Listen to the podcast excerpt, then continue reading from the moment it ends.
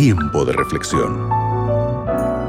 Junto al pastor Jared Barnechea.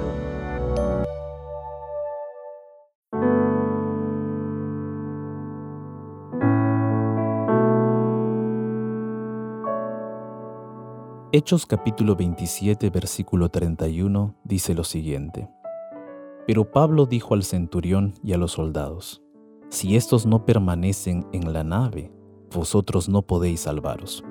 Pablo estaba viajando como prisionero desde Jerusalén hacia Roma para comparecer ante el emperador romano, el César, y navegando en alta mar, la embarcación con 266 personas a bordo estaba siendo azotada por una intensa tormenta. Los miembros de la tripulación intentaron controlar la situación, arriaron las velas, aseguraron el bote salvavidas y arrojaron al agua una gran cantidad de enseres para aligerar la carga, pero ni su pericia ni empeño fueron suficientes y quedaron a la deriva. Yo me pregunto, ¿cómo se puede tener buen ánimo cuando aparentemente todo se va a la ruina? La respuesta está en unos versículos antes del texto que hemos leído. Los versículos 23 y 24 del capítulo 27 de Hechos nos dan esa respuesta. En estos textos, el apóstol Pablo cuenta lo siguiente. Pues esta noche ha estado conmigo el ángel del Dios de quien soy y a quien sirvo, y me ha dicho, Pablo, no temas, Dios te ha concedido todos los que navegan contigo.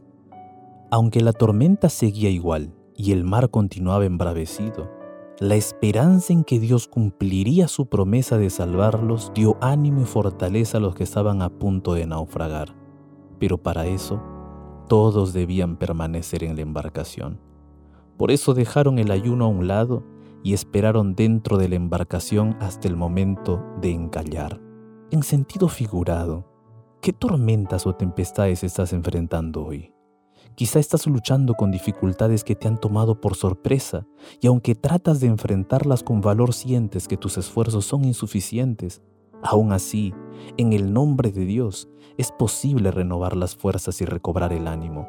Aunque la tormenta se extienda más de lo esperado, ten ánimo, no tengas miedo. Tienes una promesa de salvación que te ayudará a soportar las pruebas. Los tripulantes de aquella embarcación debían permanecer a bordo para que esta promesa fuese efectiva. Para ti y para mí, esa embarcación es Cristo. El Señor dijo, permaneced en mí, permaneced en mi amor. Si guardáis mis mandamientos, permaneceréis en mi amor. Si estás pasando por una gran tormenta de dificultades, permanece en Cristo guardando sus mandamientos, pues es el modo indicado para permanecer en su amor. ¿Podemos orar? Padre Santo, ayúdanos a permanecer en tu amor.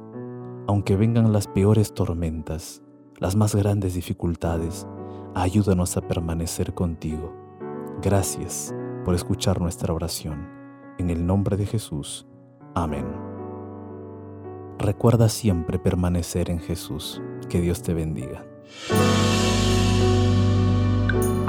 Acabas de escuchar Tiempo de Reflexión con el pastor Jared Barnechea.